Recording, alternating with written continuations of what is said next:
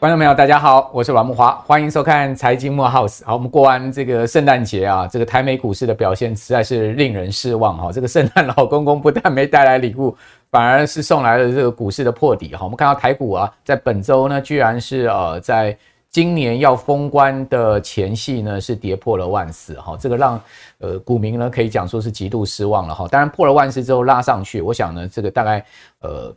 某些人也不想看到这个盘势这么差了哈，所以尽力的是呃拉抬一些全值股哈，使得这个大盘呢稳在万四之上去收盘了哈。我们可以看到美国股市呢在圣诞节之后呢也是持续下跌哈。其实我觉得这个股市的下跌啊，往往它就反映未来的这个基本面哈。我们可以看到明年哈这个全世界的这个。经济的问题啊，确实不小哦。经济的下滑，甚至有可能衰退。那这一些乌云笼罩在全球上空，好，美国各大投行都已经警告了，好，明年美股的企业获利衰退啊，已经是迫在眉睫的一个情况之下。我想这个股市啊，也很难有这个节庆的气氛了哈。所以大致上这个元月行情啊，应该是很难出现了哈。我觉得，如果以台股来讲，美股来讲哈，在一月哈。呃，在财报发财报发布之前呢，能够维持这个盘整，哈，不要再破底，应该就是一个相当好的走势了。因为毕竟，哦，明年一月中开始啊，这个美国就要公布出来企业财报，哈，相信都不会太好。哦，包括台积电在一月也要举行法说会，我们相信情况也不会太好。所以在这样的情况之下呢，要跟大家介绍一个课程，哈，这个财经的展望，哈，会是在明年的二月十一号举行啊，由我哈来讲这个总体经济，让大家知道说明年哈。这个二零二三年全球的总体经济到底会坏到什么样的情况？但是我要跟各位报告，最坏危机其实就是转机哈，因为呢很多股票都已经跌到价值买点哈。那在最后一波哈坏消息的冲击之下，我相信呢后面就可以有拨云见日的机会。接下来我们也请到杜金龙老师跟大家谈这个技术分析哈，这个呃股市六十年的老先觉哈，会跟大家就他的。看法哈，提出这个明年后年台股的一个看法。另外还有就是股市赢者会就美股的部分，以及呢，好这个曲博会就半导体的部分。那我们的这个座谈会呢，会是在二月十一号举行啊。如果各位有兴趣的话，好可以上网来报名哈。好，那当然同时也要记记得哈，这个拒绝金融诈骗哈。现在金融诈骗非常多，所以如果各位要看到我的这个身影哈，或者听到我的声音的话。请各位呢锁定财经慕 House 的节目，我们都会请到很好的来宾，以及我个人也会穿插一些我的对市场的看法。好，那当然呃。这个金融诈骗现在是这个呃无处不在了哈，所以呢，我的头像啊、声音、影像啊，如果说有说要协助大家投资的，全部都是金融诈骗，千万不要乱加入这种群组哈。好，那明年呢，这二零二三年啊，会有很多的新制要上路哈，所以一开始跟大家报告有哪一些新制呢？这个元旦新制抢先看啊，我们已经帮他做出了一个表格了哈，让大家来关呃关注一下哈。首先呢，这个基本工资要调涨啊，这个基本工资调涨，对于我们讲说拿时薪的人来讲哈，应该是一个福音了哈。好，另外呢，这个劳保费率也要调到十二趴了哈，调到这个顶了哈。那个劳保费率调到十二趴的话，当然雇主的这个劳保支出啊也要增加哈，当然个人的部分也会增加一点。另外，国民年金的这个投保费率也会调高，还有健保的部分哈，呃，同一个疾病哈，每次住院的自行负担费用呢上限调高到四万八千块。好，还有补助买电动机车政策，明年再展延四年哈。那汽车太旧换电动车最高补助一万五。好，那不不补助柴油这个大客车的一个购车了。还有呢，个人的 CFC 的制度上路啊，啊，这个是为了这个因应反避税的趋势哈，所以基本生活费好调高到十九万六千块，明年五五月报税适用，这个对大家来讲报税上面也是相当有一些比较多的这个扣抵了了哈。还有呢，民法修正满十八岁就成年喽啊，所以影响遗赠税三大税制哈。还有呢，购买能源效率分级是一级的。冰箱啦、冷气啦、家户都可以申请最高补助三千块，不无小补了。明年看起来哈，二零二三年看起来这个消费啊，各方面其实压力很大哦。多少领一点补助哦。那当然，这个连锁便利商店跟连锁素食有百分之五的这个门市呢，会提供循环杯借用的服务哈。大家可以去借这个循环杯了哈。如果你呃不是那么 care 说这个杯子是循环使用的话，你可以去借。好啊，这个是在心智的部分了哈，但是呢，我们还是要来跟大家讲说，本周啊台股破底哈，美股弱势，其实呢就是总体经济的问题啊。等一下我们会请到这个傅妈妈十方来跟大家来谈哦，这个他对于现在现阶段呢经济跟股市的看法。之前呢要跟大家讲啊不好的消息，就是十二月中央大学啊所公布出来的消费信心指数啊。哦，这个跌到了十三年的新低，也就是说跌到了两千零八年次贷海啸来的低点。我们可以看到最近啊。呃，公布出来的总体经济数字都是直指啊十三年来的低点，可见呢这一次股市的下跌，包括经济的问题啊，是十三年来最严重，也就是继上一次金融海啸以来最严重。我相信呢，呃，在这十多年来刚进入到股市里面的人啊，恐怕都没看到这么大的熊市了，因为这个零八年之后台股呢，其实呢尽管啊这个有出现波段回跌，但是都没有像今年出现达到百分之二十二、二十三这样一个全年的跌幅了。好，所以呢，今年确实是一个十多年来没有见到过的一个股市的跌势，所反映的就是一个经济基本面的问题啊。你可以看到，呃，消费信心指数啦，哈，这五项指标，哈，这个 CCI 里面的五项指标全部都往下掉。那股票投资信心更惨，哈，已经是跌到了谷底了。啊，居然这个股票投资信心呢，哈，是。跌到了只有二十分了哈，这是从来没看过的这样的一个低迷的一个分数哈，就代表大家现在对股市真的很没有信心了。那六项分项指标啊，其中一项上升，我刚刚讲五项下跌哈。那包括了耐久材的购买时机、经济景气、家庭经济状况、就业机会、投资股市全数下跌，好，代表大家的信心面真的是非常疲弱。不过没有关系，我刚刚讲危机就是转机，所以我们今天要告诉大家。当坏消息就是坏消息不断冲击金融市场的时候呢，其实就是有钱啊、有资金的人其实买股票的好时机，因为大家都恐慌嘛，恐惧的时候你应该乐观。巴菲特的名言永远适用哈。那另外呢，各位可以看到景气闪这个蓝灯啊，好也非比寻常，尤其是分数跌到十二分，一下从十八分跌到十二分，这跌了六分，好可以讲说是一个断崖式的一个下跌。那分数跌到十二分代表什么意思？代表呢它已经跌到。二零零九年年中以来的低点，一样是十三年来的低点，一样是金融海啸以来最差的一个状况。那我们说蓝灯，蓝灯买股票是真的可以买吗？那问题是蓝灯到底会亮多少颗呢？好，这个就关键了。所以我要跟大家讲说，历史上总共出现过六次蓝灯啊！哈，大家可以看到六次蓝灯，包括石信风暴，好，这个一九八五年的三月到。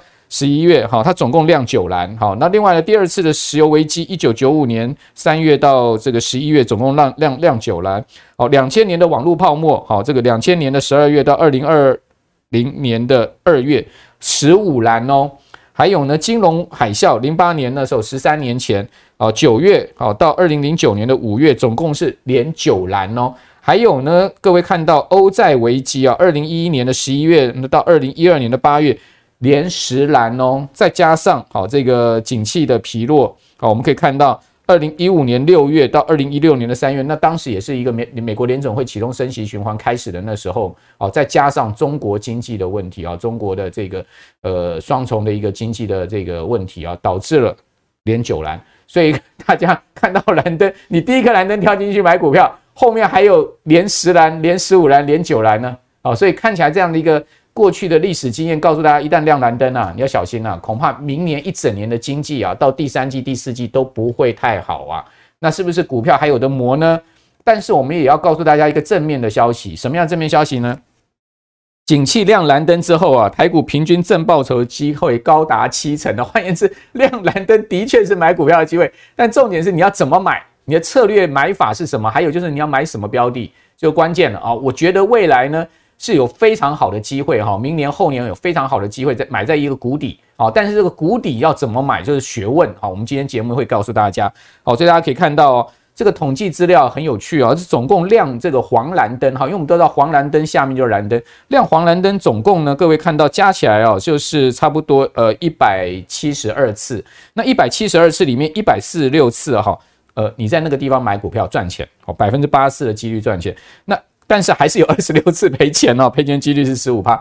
那各位可以看到赔也不赔不少，哦十二趴。然后呢赚赚二十四趴，就持有一年之后的一个这个报酬率，就是你发现黄蓝灯的时候，你就进场买股票的时候呢，各位事实上呢。赚钱的几率是高很多的，但是呢，如果一旦跌的话，也还是蛮呛的哈，有十几趴的一个跌幅。那最近十年景气灯号啊，首次翻黄蓝灯之后，台股的平均表现，各位可以看到，总共有四十六次的黄黄蓝灯哈。那平均表表现呢，这个一个月后零点四七趴哦，这个上涨几率将近七成；三个月后呢，涨三趴多，上涨几率也是七成；那六个月就半年后，好涨的这个五点六二趴，上涨几率高达八十五趴哦。那九个月后，啊，各位三个季度后呢，上涨的几率呢，各位看到是八十三趴，那涨幅呢快要九趴喽。那一年后涨了两位数哦，然后上涨几率是八成，所以代表什么？代表你会有一成上下的一个报酬率，但是你要熬。一年的时间，好，三个季度到一年时间，值不值得等待？我个人觉得是值得等待。所以，我们今天一跟一开始跟大家讲说破万是有没有关系？我个人觉得，当然对这个很多有期货选择权人来讲是有关系了哈。但是对价值型的投资人，我觉得正是一个好机会。好，所以我们现在应该要怀抱着无比兴奋的心情去面对明年的一个经济最后的冲击，造成股市的大跌之后的一个超级价值的买点，是十多年来让你可以买在最便宜的时候。跳楼大拍卖，爱马仕包包打七折，你觉得什么时候会出现？好，大概都不会出现了啊！十多年来最好的一次进场的机会，好，就放眼在明年了哈。所以今年到明年这段时间非常关键，好，请一定要锁定我们财经慕 House，我们请来所有的高手来跟大家讲你怎么样去布局啊！好，我们今天请来的就是这个富妈妈十方的高手来了，Hello, 这个十方你好，好，这个。听到我们刚我刚刚讲的这个漏漏等哈，我刚刚觉得我们好像那个坐那个云霄飞车有没有？到最后一步要往下俯冲的时候，那个啊就要撞的那一刻，差不多是这个感觉。这个形容非常好。可是那个撞 就结束了，然后就进入平缓阶段。对，我想跟大家讲，我赞成木华大哥的讲法。现在不但是好时机，对，我们甚至要觉得不但要买股票，而且股票是。比房子还要更好。对，接下来是这样，为什么？因为这个通膨，我认为是结构性的，而不是暂时的。好，这个。呃，比股呃房子股票比房子更好。我们下面等一下也会请教十方对房子的看法。我们先来谈一下你，你你为什么认为这个通膨是结构性？大家可能不知道一个数字，美国的债务占它 GDP 两百九十趴，嗯，法国政府的债务占 GDP 三百七十趴，日本政府债务是占它 GDP 两百五十趴。嗯，我把它讲的白话一点。就是说，美国如果他一年赚一百万，美国是一个人，对，结果呢，他欠债欠了两百九十万，他是卡奴。好，法国呢，一年赚，他是一个赚一百万的人，他居然欠三百七十万，所以他是更大的卡奴。好，那日本呢，你就可以回推，他赚一百万，他欠两百五十万。好，我们讲现在大部分。在世界上发达国家的政府都是卡奴。嗯，你知道卡奴会做什么事？第一，展延他的债务。对。第二，他要想办法努力的赚钱，赶快还债，对不对？对。那你知道，对政府来讲，赶快还债能做的事情就是多印钞票。哦。为什么？因为他印钞就有可能让钱流进市场里面。对对对。那商业的人借到钱之后，他可能会雇人。对。然后去做生产，它的 GDP 就有可能拉上去。OK，GDP 一拉，我可以慢慢还债。对。可是你知道吗？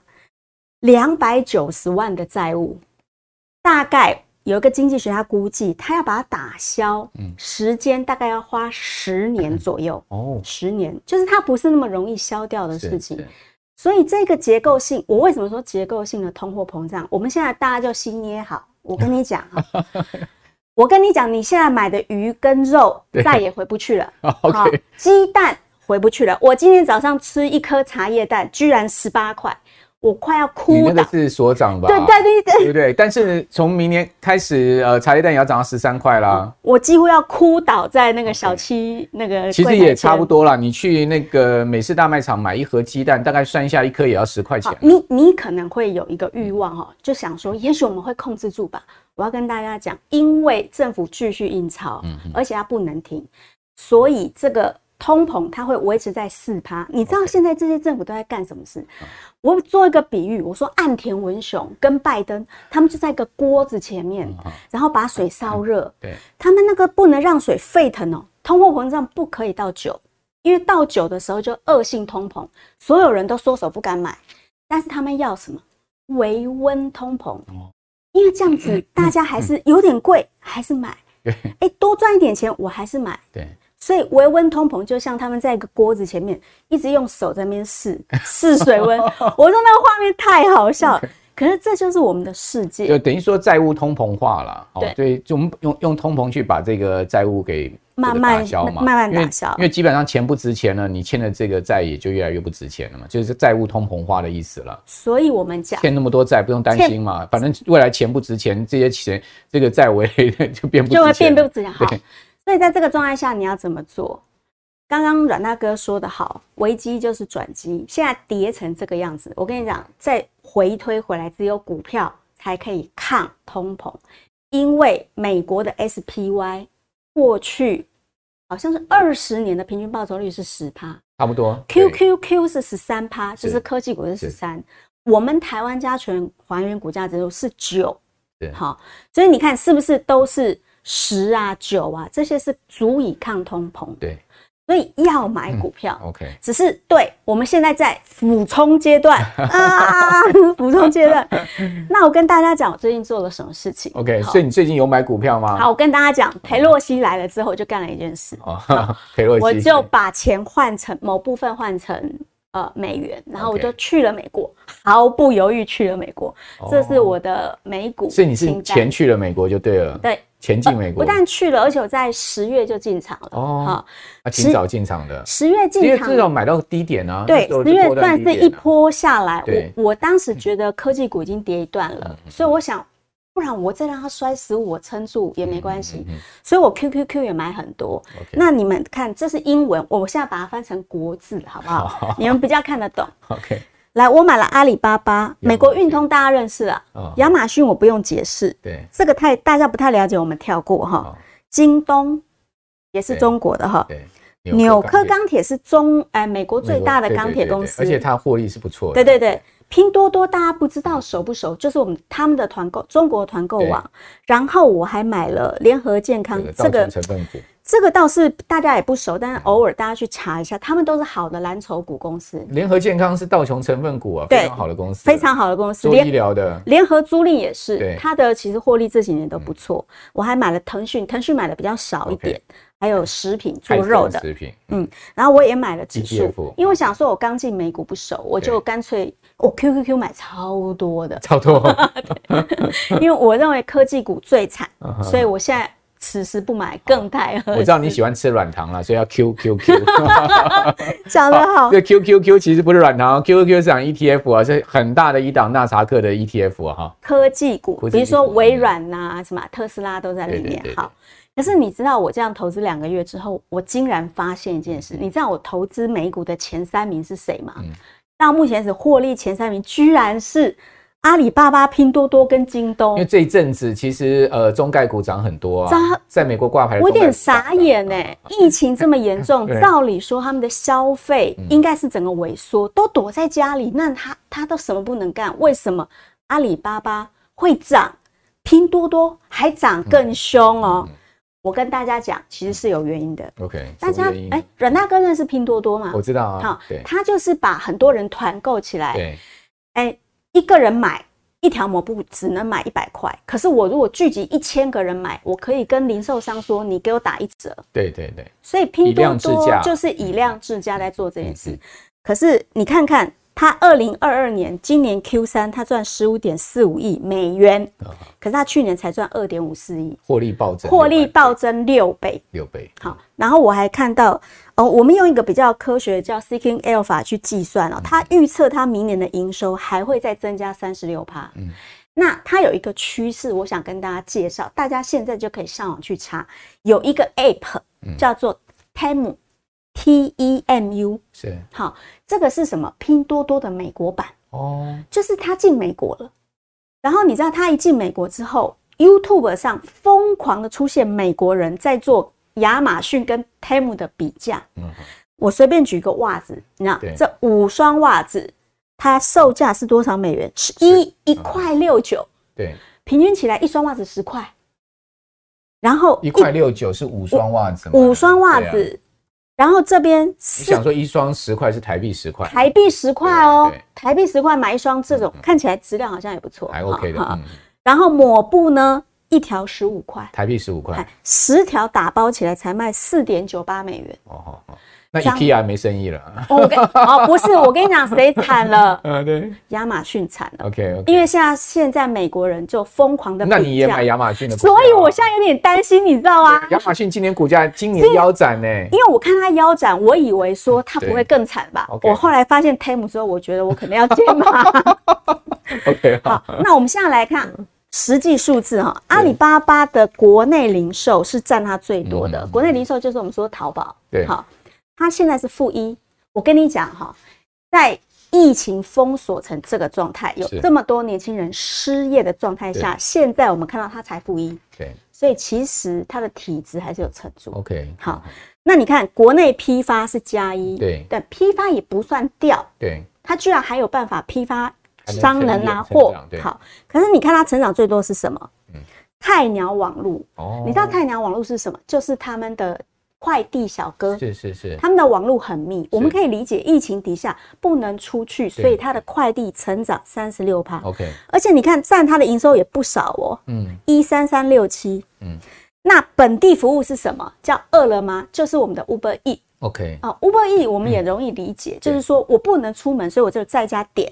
吃的东西，像呃，Foodpanda 类似这种啦。对对，就是我在家点，所以它的本地服务也增长了百分之二十一，所以这两个大头居然让它上来。然后你看它的本业其实跌的不多，对，我们可以看到一个苗头，就是阿里巴巴已经。在谷底撑住了。OK，就阿里巴巴其实已经坏到不能再坏，坏到不能再坏。马云都已经跑去日本了嘛。我我跟你讲，你知道二十大之后，我我阿里巴巴买在六十四块，我买的时候嗨的要死，因为它的破它的开盘价就是它发行价是一百二，哎，对，我买在六破发，剩下一半腰破发再往下，所以我很嗨。对，那。我觉得中概股，我原本是觉得我们还要等，嗯。嗯、可是我现在看这个局势，我觉得差不多了。而且明年下半年的话，二零二三年下半年的话，大陆的经济应该可以拉上来了。不，我觉得他会做刺激，至少他会去刺激它。呃，今呃二零二二年的第四季，二零二三年第一季经济一定不好哈，因为整个疫情的关系，但下半年就有机会往上走。然后大家都说他们的那个感染率很高嘛。我我们不是也这样说？北京八十趴的感染率，我们不也这样走过来吗？对，但台湾 我看到感染率大概超过四五十趴了。它到高峰之后才会慢慢下来。对对对，我们去密切观察。好，那当然这个就是全民免疫的重要一步嘛。对，感染率八十趴你就已经全民免疫，二十趴都已经全民免疫，大家全中了。对啊，二十趴都已经全民免疫了，八十趴更就是全民免疫了。所以我想，中国大陆也就走这个所谓全民免疫这条路哈，还会走，就是一个高峰，高峰完下去可能又一个高峰，但是呢。大致上，我觉得应该到明年第二季差不多，它应该会结束了。对啊，好，后面就是整个经济要拉抬了嘛，好，这个就是会刺激放水。对，好，刺激放水，这个财政政策、货币政策双发力哈，我觉得这可能性非常高。所以刚才那个十方所提供的一些中概股，得让大家参考了哈。好，不过还是要提醒大家，因为中概股还是毕竟受到美国的这些中国之间的一个角力的关系，风险还是比较高。对，它还是有一定的这个风险。所以我们投入的话，部分大家还是考虑一下资金比重，不要放太多。嗯，所以十方也买了蛮多这个 QQQ 嘛，QQQ 我还是买。科技嘛，好好，那这个科科技股呢，算是成长型的嘛，哈。但我们就是说，呃，明呃，二零二三年因为有通膨压力啊，再加上这个利率拉到非常高的一个情况之下。好，那像我们可以看到今年了哈，这个二零二二年了哈，事实上有一个很明显的趋势，就是呃，纳斯达克指数全年跌幅大概三四趴，好，那道琼呢大概跌十趴，那标普跌百分之二十，所以你会发现跌最多的是科技股，好，这个纳指跌了三四趴，那另外费半指跌更多，跌了将近快四十趴哦，全年的跌幅将近四成。好，所以你发现越科技越半导体，它其实跌越多，但相对回到了就是像联合健康啊、哦 Nike 啊这些公司呢，它其实挂牌在道琼三十成分股里面，道琼指数今年跌幅就有十趴。好，你就发现，哎，这种价值投资今年似乎就是比成长型投资来得好。哦，不过回到明年的这个二零二三年的状况的话，是不是还是一个呃价值投资继续当道？可不一定哦，因为我们可以看到大摩的这个策略长哈，Michael Wilson 啊，他也提出了警讯哦。他说明年的二零二三年的价值型的股票有可能会等同二零二二年的成长型股票，换言之呢，有可能补跌哦。哦，他的看法是这样子哦。哦，这个我不晓得持方你认不认同？就是说价值投资还是一个主流吗？你还是呃，你你你在二零二三年的布局方向会是如何呢？阮大哥，你刚刚讲的是大摩，对不对？对。好，然后他说的是明年，对不对？二零二三年，对对，我们如果做价值投资，就不是在说明年，对，我们是在说未来的十年或十五年。对，所以我给大家看一个图，这是全世界，不是只有美国，全世界都经历过衰退。你看到灰色的这个地方，就是衰退期。对，我们现在即将要面对的就是这种细细的。这是二零二九，你有没有看到特别粗？就是那个美国大萧条那个时候。好好好，呃，一九三零年代。呃，一九三大萧条。然后你有没有看到这一条？往上跑的这是什么？GDP。对，好，你有没有发现，每全世界每一个国家在过去的一百二十年里，不管经历多少次衰退，它的 GDP 有没有往下？嗯，我们以一个俯瞰角度来看，最终还是回到生产力，这个国家有没有生产继续向上？对，你看中国其实是衰退比较少的，所以它正在经历它的五十年来第一次。那每一个衰退之后，你有没有看到白色的部分？各位同学，我们要看到白色，就是那个成长稳健，都很长，也很长。其实白色部分是不是远比衰退对要来的范围更长？当然，当然。所以我认为，呃，大摩看明年，可是我看的是未来的十年。就你的。这个眼光比大摩更长更远。我说我不敢这样讲，其实下去的时候我也是在家里哭了。不会啦，你富妈妈没问题。没有，我我也在家里哭。可是我我跟你讲，撑过去要撑过去。对对对，要撑。好，所以这个刚刚石方讲说，成长周期永远是比衰退周期长很多，这也是印证了为什么金融市场股市啊永远是呃这个牛长熊短，熊短而且呢熊但但是熊市通常都是一旦真正熊市来，通常都跌很重啊，跌很快，就像今年这样一跌跌了二十几趴。事实上。呃，台股也很少见到一年跌二十几趴的了哈。台股，呃，如果你可以看到六十多年来的一个台股历史的一个循环的话，以今年的跌幅，大概可以排到前十名哦。就是说，在整个六十年多年的一个台股的一个历史里面哈。呃，跌到二十三趴，一年的全年这样跌势呢，可以排到前十名。哈，好，那所以说呢，我们就期待 二零二三年、二零二四年变成是牛市了，对不对？好，因为熊市走完了，终究就是又长又宽的这个牛市嘛，好，而且幅度也很大。好，不过我们还是有得面临到这种所谓大债危机的这个压力吧，对不对？我想跟大家讲，大债危机，呃呃，大力欧说通胀会维持多久？好。一般来讲是维持两年，那我们现在开始往前算，我们现在通货膨胀，我们已经承担这个痛苦几年，大约一年，差不多，嗯、所以大概再撑过明年，哦，它就会通膨还有一年，还有一年，然后它就往下，嗯、但是不会回到二，它可能回到三或四，对，所以我现在开始，我们以前都说。通膨二，我们去找四趴的投资工具。对，现在如果通膨四，那八趴，我们要找八趴。哦，OK，八趴就不好找。过八趴的大概就是股票，因为只有我们刚刚算过嘛，股票过八。嗯嗯。好，所以股票还是一个重点，对不对？但问了股票要买一些好股，要买在低点啊。呃，我想这样讲哦，我不负任何责任，但是。OK，我跟你讲，那我们节目也不负任何责任。我低接了谁？哦，你低接，我跟你谈。对啊，就是就是你自己的操作了。我做了谁？但没有建议了哈，只是只帮自己的操作哈。那个有谁比他更晒？我说比不上富邦金，晒到十十一月十一月亏一百六十亿耶。好，我跟你讲，他什么？他保险收入亏一千一百六十四，对，股票也赔哦，赔五千五百零六亿哦。但是他的营业费用其实是维持在五百亿，所以你可以看出来，人家还是兢兢业业在在经营。当然，这个因为亏损，的营业费用一定要控制嘛。所以它 EPS 掉了四十二。那我们现在就回问，我这样问我自己：他今年都出来犯了这个保单之乱这种错，他都要跟他祖先烧香道歉。你觉得这样他以后还会敢再干吗？不会，所以保单这是一次性的。对，好，他们也有苦衷的啦。好，那股票赔钱这件事，再撑过一年，它会回魂的。OK，所以意思是说，富邦金叫做两年后一条好汉的这种股票，所以我有低接在五十二，我有去低接一批。那你为什么不接国泰金？它更低啊？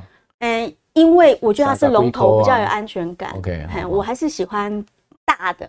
国泰金也很大呢。它最大，OK，好，大还要更大，人家去买全家呢。好，然后我还低接了一百六十四块的中租。OK OK，我比较遗憾是我我那时候还是怕了，我还是怕，我没有接在一百四。OK，我接在一六四，为什么？因为我有算过，因为它现在财报很清晰了嘛，今年预估在十八块。那十八块它的分红率四十四趴，过去都是这样，四十四趴在七点九。而且它都很规律哦，它九十二趴分现金，所以你大概会分到七块现金，八趴的股指就是零点六。嗯嗯。那如果它填全息，以现在的股价来算，回推接近十吧。对，殖利率接近十，所以我一六四的时候还是又进去接。殖利率相当好，对不对？这个定存的非常非常多倍了哈。对对。所以你又是中珠跟富邦金，就是你在大债时代，现在目前看到的这个珍珠就对了。低阶，低阶，好，所以资方还是跟大家讲，因为明年毕竟上半年股市还是有考验的哈。我们可以看到，现在目前很多证券投顾，很多大型的证券投顾，像凯基啦、群益，他们都最近都纷纷办这个明年的一个展望嘛哈。那他们一致性的看法就是说，明年上半年一定台股还会再往下压哈，去这个探底哈，因为今年的低点哈，一一万两千六百二十九点的低点，不见得一定是绝对低点。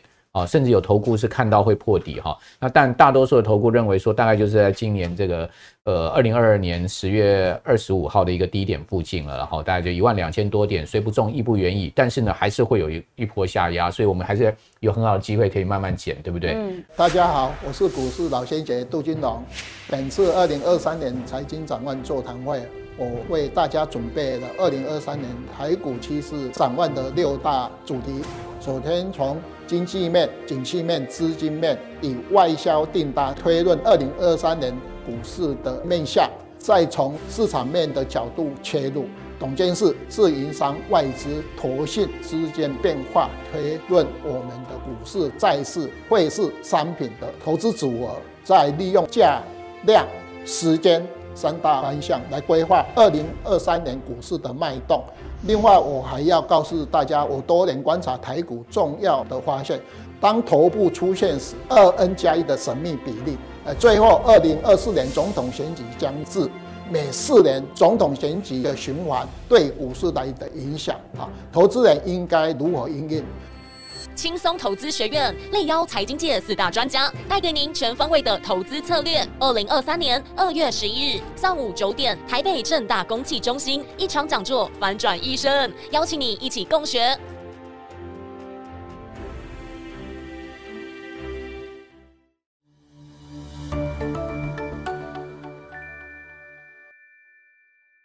好，那接下来我们就要来谈房市了，因为十方布妈妈嘛，哈，基本上对房产也非常的熟悉了哈。那有一些经验，而且住在这个首善之区的新竹哈，听说现在新竹洗一颗头女生要五百块了哈，我不知道是真的还假的了哈。我有一个朋友住新竹讲说，我洗个头要五百块，大家知道新竹是多么有具备高消费实力的地方啊，哦，是不是五百块？呃，我染一颗头要两千块，结果我跟你讲，后来我在一个有机商店发现，原来他用的那个料粉只要一百。六十四块，当然，那从此我就自己染头发，那就是人工费呀，人工费啊，人工费要两千吗？那你还要洗啊？你而且你自己染，不见得染得很好。不是欧米豆腐，真的，所以就省了。我觉得竹北真的不是 不是人住的天龙国哦，天龙国已经移到竹北去了。对，好了，那我们来看一下哈，这个二零二二年哦，全全台湾六都哈，新竹县市全年，我们就以新竹来看了哈，这个。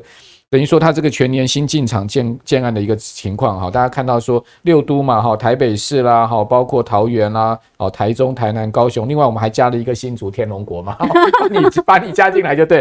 大家可以看到哈，这个个案数啊，呃，蓝色的是年减哈，然后呢，呃，红色的是年增，年减的地方有台北市、台中市跟台南市。那另外呢，呃，总总销的一个部分哈，蓝色是减哈，那红色是增，总销大部分都是增啦哈，只有台北市是减。户数的部分呢，就是同样的哈，台北、台中跟台南是减。好，另外呢，新建案的。平均开价 这没有一个减，全部开价都是往上开，对。然后新建案的平均成交价也都是往上走哈。那评估的溢价率呢？各位可以看到在这边了哈，大家都在十趴上下了哈。还有呢，就是说呢，这个评估来人组数啊，这个给大家参考。好，那这个资料呢，不代表说这个房市一定会这样走，我们只是给大家参考一下这样的资料。那房市最近在喊降价风喽。好，我不晓得十方有没有听到这样的状况。好，这个房市降价相关物件暴增哈，这已经创下近五年的新高。我们是根据热屋网统计资料哈，大家可以看到它它有个上。这个网站上有一个代售物件，好，标题中包含赔售、赔钱、降价、急售这些字眼，然后关键字啊，那这些呢，呃，我们看到他们的这个比率是明显增加的哈，从四月起呢就一路增加，也没减少过，十一月呢已经达到了六百七十五件，较去年同期啊是增加了将近一倍了哈。那十方是真的房市要往下走了吗？好，这个新竹的状况如何？你你所了解的状况？我觉得新竹会撑住了，因为它其实房子是这样，它是跟两个东西有关，土地还有人。对，人的薪水有关。对，所以如果大家要问我说，呃，现在房市怎么看？然后还能不能投资？嗯、我还是会走保守。哦，保守就是说，我们尽量两头赚，我们不要去投机，去幻想它会不会继续往上涨，因为那叫不确定。那能房子能确定的东西其实是租金，我们用租金就像价值选股一样，用租金回推，我怎么一定不会赔的那种房子？比如你刚推中租十块十趴的本益，对你怎么样都很难赔的哈。那我现在跟大家讲我自己的经验里面哦，呃，你只要是快用完的土地，加上高薪的买房人，房价就会涨。所以如果你接下来要买，像刚刚那个制作人就问我说，明年可不可以买？如果明年台股真暴跌。房价要急动，有可能你就溢价空间高一点。这时候你去找有没有那个高薪买房人？高薪买房人就是新竹啊，对啊，桃园啊，台北啊，新北啊，这叫高薪买房人，或台南科学园区附近的。那我以前曾经买过一套房子，它本来是重工业著名，就是它是做机械的。哦，那他的那边的人的年薪，我那时候调查过，全家大概是一百万。所以当年的房价是十万，所以三十平大概就三百万就买到了。结果呢，在两年之后，他刚好进去了一批高科技的工程师，所以他著名改变了嘛。那那时候他们的薪水，我发现那一区的薪水变成大概两百万。嗯，哎，很巧。他就在五年内，他的房价就是涨了一倍，就变成二十万。嗯、所以我那时候去看的中古屋，真的就硬生生从三百变六百。啊，所以你卖了吗？你有没有赚？呃，对我卖了，这是我犯的一个错误。因为现在又更涨。对，它后来涨得更凶。它现什么地方啊？这个在大肚山，就是中科，哦、中科就是它。哦哦他是以前那边都是做机械业比较多，机械业，然后他现在后来就是中科进来嘛，然后他是山凹底下，所以他可以用的平地有限。OK OK，所以大家去注意这种，注意这种哈。那那你要不要先报一下？现在你在注意哪里？直接说了，我不要讲，我怕我上次报被买爆，上次还有人打电话问我，OK，你小心被诈骗集团缠上。哦，对，这样子好，所以大家请听理解我哈。所以我们如何挑买？可以租个，我们说价值投资型的房子就是十二趴公式。OK，十二趴。公式很简单，就是你的租金净租金除以除以你的首付头期款，对，要大于等于十二趴就可以买。好，净租金还是要减掉利息支出的，只减利息不减本金哦，本金算放进口袋的资产哦。好，所以我们举个例子，你就可以算了哈。假如说你买一个一套房八百六十八万，那我们可以杀价吧？当然，我们把它杀到八百万嘛。OK，八百万头期款，我们是不是差不多两百万？对，好，然后它可以租到租到，假设可以租到两万，对，在台北有可能了哈。然后我们扣掉一万块利息，每个月一万块利息，我一个月可以赚一万嘛？净收入，净收入乘以十二，一年可以赚十二万哦。OK，十二万除以两百，大概等于六趴。六趴是不可以买。OK，所以要十二趴才要十二趴才至少要一倍了哈。所以这个租金太太少。太少。那租金如果说呢，有到这个，呃，租金如果有到三三三万三呃三。四万了，四万，四万应该就到十二趴，十二十趴，十二趴了。我我为什么用这种例子是跟大家讲？因为我们现在担心房价会下跌嘛。嗯、那既然房价下下跌，就跟股市我们怕下跌一样，这时候你更要重视握在手里稳定的东西。OK，确定分给你的东西，条件要更严苛，更严苛。OK，好，这个。呃，十方给大家一个严苛的购房条件啊，就是十二趴的这个头款的呃租金报酬率，对不对？但是要去减掉你的房贷的这个利息支出哈，那减出来呢，再去除以这个头款，那如果有达到这个十二趴就可以买了。其实十趴也可以的，十到十二，对，十趴就中租嘛。好，十方真的很会算。好，那呃最近呢，其实有一家大企业没算到这个反。反弹的声浪这么大，就是呃有一个 打扫阿姨被这个解雇了嘛，哈，解雇了之后，大家就在这个网络上骂这家大企业了，哈，就骂的这个灰头土脸。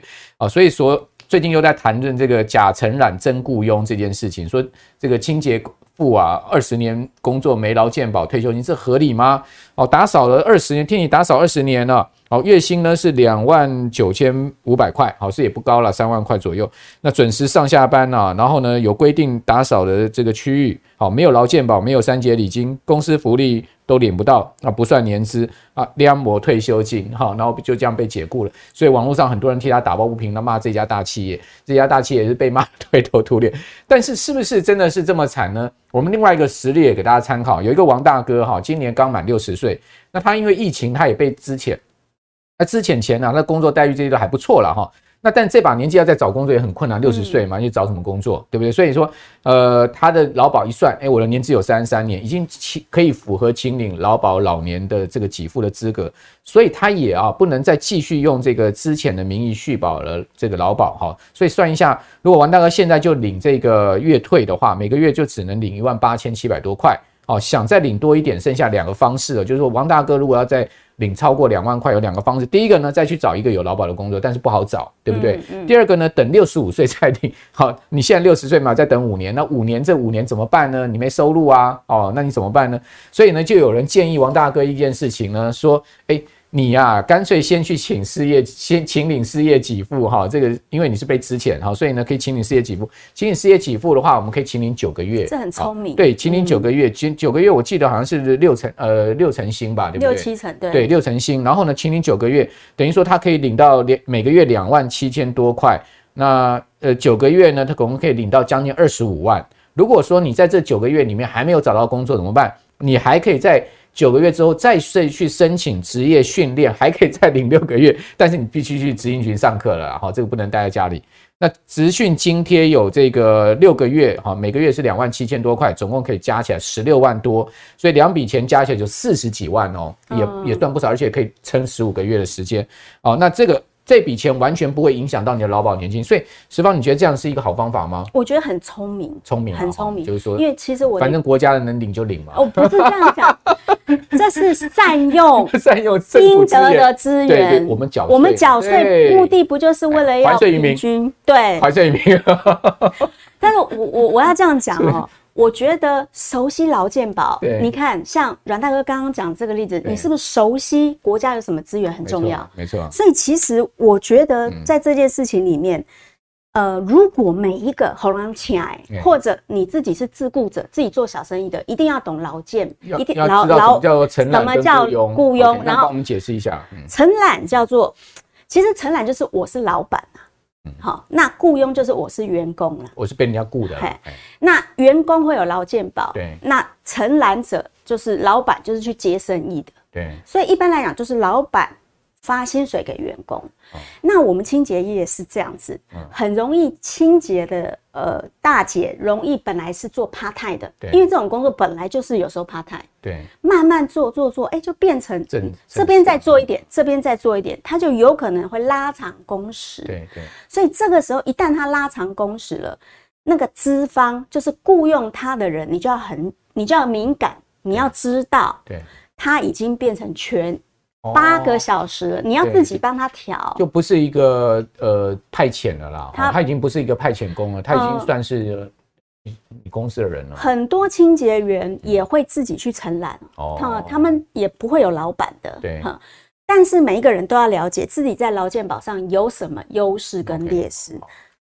好，所以呃，十方也把这个承揽跟雇佣制讲很清楚。其实雇呃，如果你是承揽制哈。派遣工这种类似这种，其实真的就是没劳健保，也没有这个退休金了。哦，三节礼金就看老板要不要发了哈。这个不是说一定没有，老板如果大方就发嘛，不大方的话，基本上就是你那个签合约。所以你看，我们有时候人为什么要看节目？阮大哥的节目，你知道的越多，你保护自己的能力就越强。对对。好，那不知道的话，其实也有工会了哈，或者是说呢一些呃这个。法律扶助的这种基金会哈，大家可以去就教他们哈。好，那最后一个问题了，我们今天时间 超过很多了，我这个把十方多占用一点时间哈。这个不知道十方会不会这个是？我很乐意，我很乐意。问问我们说，你到底是承揽还是雇佣啊？好了，最后一个问题，最后真的最后一个问题，最后一个问题就是有一个大学生在 D 卡上面，他说他每个月赚三千到五千，是不是还能存股？哦，这个十方你觉得呢？三千到五千，呃，其实讲实在不多，但是也不少了。如果你长期存，我是觉得你还是要存，对不对？我这样讲，我快速回答这个问题，okay, 因为大部分人真的用三千五千在存股。对呀、啊。好，那我现在假设一个问题，而且我直接回答你哦。如果你是赚四万二，你每个月存三千，然后每个月存三千，然后到你退休的时候不够，嗯，每个月存五千够。哦，好，就差两千而已，就差两千而已。所以答案就是你要存五千。如果你四万二的话，那我算给你听为什么？你会只存三千？对，我就假设你每个月要花三万九。对，这是假设。如果你能存到五千，就是说我假设你每个月花三万七，那你的年支出一个是四十七万，一个是四十四万。是，我们说要退休，退休的目的就是我退的那一天，我退被动收入进来的钱 cover 这个。四十四或四十七，没错。那这个 cover 你要怎么计算？嗯，你知道吗？你定期定额三千，嗯，如果你到从四十岁到六十五岁，我不要算年轻人了哈，二十五年后变一百八十万，一百八十一万，然后如果是五千会变三百零一万，其实差很多。对，二十五年差很多。对，那为什么一百八十一万不够？三百零一万够呢？对呀，我要算给你看因为呀，那个。你还记得吗？月存三月存三千的人，其实他整一个月要花三点九万，对不对？对对对。可是他有劳保啊。对。他六十五岁的时候，他有二点六万被劳保 cover 呢。OK。所以他真的要自筹的只有这里一万三，一万三。那那个月存五千的，他一样有二点六万被 cover，对。他要自存只有一万一。对。所以劳劳保劳保年金、劳保劳劳退劳退的没有光劳保年金而已，光劳保有到六二二点六，因为我把时间算得很长，我算他拼了四十年了。你这个太理想了。不是，我跟你讲，这个真的太理想。我真的想让大家安心，你让我一般来讲，现在平均月月领大概都一万八而已。我跟你讲，让我让大家安心。好，我们我跟你讲，工作四十年算出来有，你要自筹一万三。OK，那缺口怎么算？就是整年一万三乘以十二个月叫整年嘛，嗯，乘以二十五倍就是你真的要存的钱，叫三九八，嗯，月存五千的这个是三三八，嗯，好，那哦，这二十五就是四趴法则了，对，这是四趴法则，所以三九八跟三三八，那我们再回来看哦，你刚刚那个阮大哥讲的有劳退，对，劳退那个劳。劳工呃，老板要每个月帮你存，你到底知不知道你的老板帮你存六趴？啊、每个月你的老板帮你存六趴，在一个账户叫劳退。对啊，劳退薪资。好，所以你那个三九八里面你要再扣掉一二一哦。我假设哦，好，你的老板都有缴钱，然后这个你这边三三二九的你也要扣一二一哦。对所以你看你要存的是不是越来越少了？有这两块可以 cover 就对了。你看，我是不是来让你真的是佛心？佛心来让你安心。政府不能出问题啊！我跟你讲，出问题的话，那个钱拿不到。不要，你不要抓。我们现在相信政府，好。所以你真的要存，就是二六八跟二零八。所以我们还是回推五千块可以弄达到了。二五千块为什么可以？因为五千块那个三五千块可以到三零一，它会过。嗯嗯嗯。可是三千的没有过，因为它不足二六八。对。所以你知道吗？简单回答，OK，三千不够，五千够。好，那三千不够，五千够，我们最好是一万了。好，那这样我们就绝对够，对不对？哈，因为这个刚刚十方算那个劳保年金啊，这个两万六千块，事实上现在目前平均请领大概在两万块上下。对，差不多。这个是真的有有工作到四十年哈，那这个都不不间断的哈，这种真的是很拼了哈。好，那另外一方面呢，就是说政府财务不能出问题啊，就是说，因为我们也都知道劳保年金再过七八年就要。破产了哈，所以这一块我相信政府迟早一定要面对跟改革。阮大哥，让我打书一下我的新书《上班族提早退休金钱课》。所以这这也是在你书里面的内容。对，这个就是在书里面会去。那你也太客气了嘛，现在才讲，你为什么不早点讲呢？来，我帮你打，我帮你打。啊，这个你不用打，我来帮你打。上班族提早退休金钱课由这个富妈妈十方所出，出版社都帮你念一下，叫做这个虎吉文化出版社。好，这个李雅文十方好所出的。来，我要跟大家讲，为什么我们要看劳健保，对，或者是劳保劳退？因为我们在理财的时候，常常都不顾这个。OK，好。可是我要帮你们算缺口，就是像这样算。好，请你去买书，里面有公式教你一步步算。好，请你去买书了哈，这个不要去看加入诈骗群组了哈。买书看比较实际，这不是诈骗的。好，这而且是买书不会被骗，这里面都是好的资讯。两百五十四块而已。对对对，诈骗都是两百五十四万，然后就不见了哈。好，我们今天非常谢谢十方，也谢谢我们观众朋友的收看。哦，我是阮木华，再次推荐十方这本哈，这个上班族提早退休金钱课，我也要好好看一下。这本你这本是要给我的，是吧？对对，要给你的。好，等一下要记得签一下啊。嗯，好，那今天很高兴啊，谈了这一集，虽然内容很多，但是我相信大家应该都很受用。好，那我们呃观众朋友啊，如果你喜欢的话，你可以在 YT 上反复的看一下哈。好，那我是阮木华，谢谢十方，也谢谢我们所有观众朋友收看。如果你喜欢我们财经木 House，请记得。啊，一定要在六日早上收看我们的节目，同时把我们的节目啊推荐推荐给你更多的好朋友。还记得呢，拒绝金融诈骗，同时呢，参考一下我们二月十一号的这个座谈会。好，谢谢大家，我们明天见，拜拜。二零二二年面临了全球景气严寒，风险剧增，危机跟难题是层出不穷，随时考验着投资人的市场敏锐度跟决策力。这次二零二三财经展望座谈会，力邀各大财经领域的专家，为您提前规划出二零二三年全球财经的风险跟机会。